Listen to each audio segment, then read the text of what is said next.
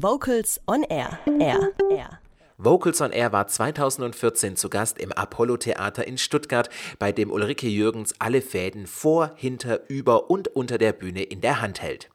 Vocals on Air wollte wissen, welche Aufgaben ein Stage Manager hat und welche Tipps sie Amateurensembles geben kann. Ähm, Stage Management ist ein bisschen schwer zu erklären. Also es ist so eine, eine, eigentlich eine Schnittstelle zwischen den künstlerischen und technischen Abteilungen, kann man so behaupten.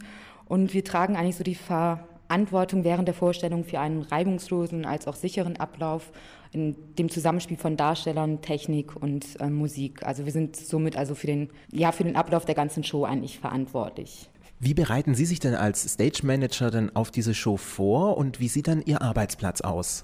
Eigentlich nicht sonderlich viel, weil wir machen es jetzt seit einem Dreivierteljahr. Also wir wissen unsere Abläufe, wir müssen auch unsere Abläufe so machen, wie sie, ja, wie sie bei jeder Show einfach ablaufen müssen. Wir können uns da jetzt nicht sagen, heute mache ich das mal so und morgen mache ich es anders, weil ähm, das ganze Konstrukt ähm, hinter der Bühne als auch auf der Bühne ist eine Choreografie. Also auf der Bühne weiß man es, es gibt eine Choreografie, aber auch hinter der Bühne gibt es eine Choreografie, die eingehalten werden muss. Und die müssen wir halt einhalten. Und sobald wir unseren Part, sei es jetzt auf der Bühne, hinter der Bühne oder halt als Caller einfach können, müssen wir uns danach richten, weil sonst endet das Ganze einfach im Chaos und das will keiner sehen im Zuschauerraum. Amateurchöre möchten ja auch immer wieder Musicals halbszenisch auf die Bühne bringen. Welche einfachen Tipps können Sie denn sozusagen als Stage Manager geben, damit kein Stress auf, vor und hinter der Bühne entsteht? Also ich glaube, das Wichtigste ist einfach, dass man organisiert ist und dass die Kommunikation stimmt und zwar zwischen allen Abteilungen. Also ähm, der Stage Manager sollte auf jeden Fall vor den Proben wissen, wer da sein sollte, was gewollt wird vom Regisseur, ähm, welche Requisiten da sein soll. Das sollte alles organisiert sein, sodass die Proben halt zügig und ohne Probleme ablaufen können. Ähm, er sollte flexibel sein. Ähm, wenn jetzt plötzlich doch irgendwas anderes geprobt wird, dann kann es nicht heißen, äh, nee, darauf bin ich nicht vorbereitet, sondern man muss auf alles vorbereitet sein. Also vorausschauen, denken.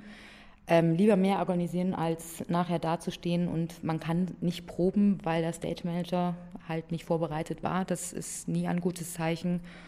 Und er sollte halt einfach auch alle Abläufe kennen. Also er sollte von der, ähm, sowohl von der Technik, von der Licht als auch von der Musik und von dem, Geschehen, auf dem, von dem Geschehen auf der Bühne einfach alles wissen, weil somit ist er vorbereitet und kann schnell reagieren.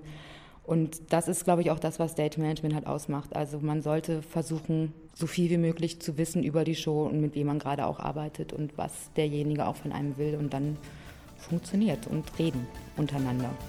Und aus dem Musical Tarzan von Disney hören wir jetzt So ein Mann. Kurze Frage, warum singst du denn im Chor? Weil es ein toller Ausgleich dazu ist, den ganzen Tag vor seinem dummen Computer zu hocken. Weil wir so einen durchgeknallten Chorleiter haben. Weil es super ist, mit Menschen was zu arbeiten, was du danach in deinem Konzert singen kannst. Ich mag unseren durchgeknallten Chorleiter. Äh, ja, weil ich auch unheimlich gerne singe und ein bisschen musikalisch weitermachen wollte hier in Stuttgart. Weil wir so einen wunderschönen Chorleiter haben. Vocals on Air. So klingt Chormusik.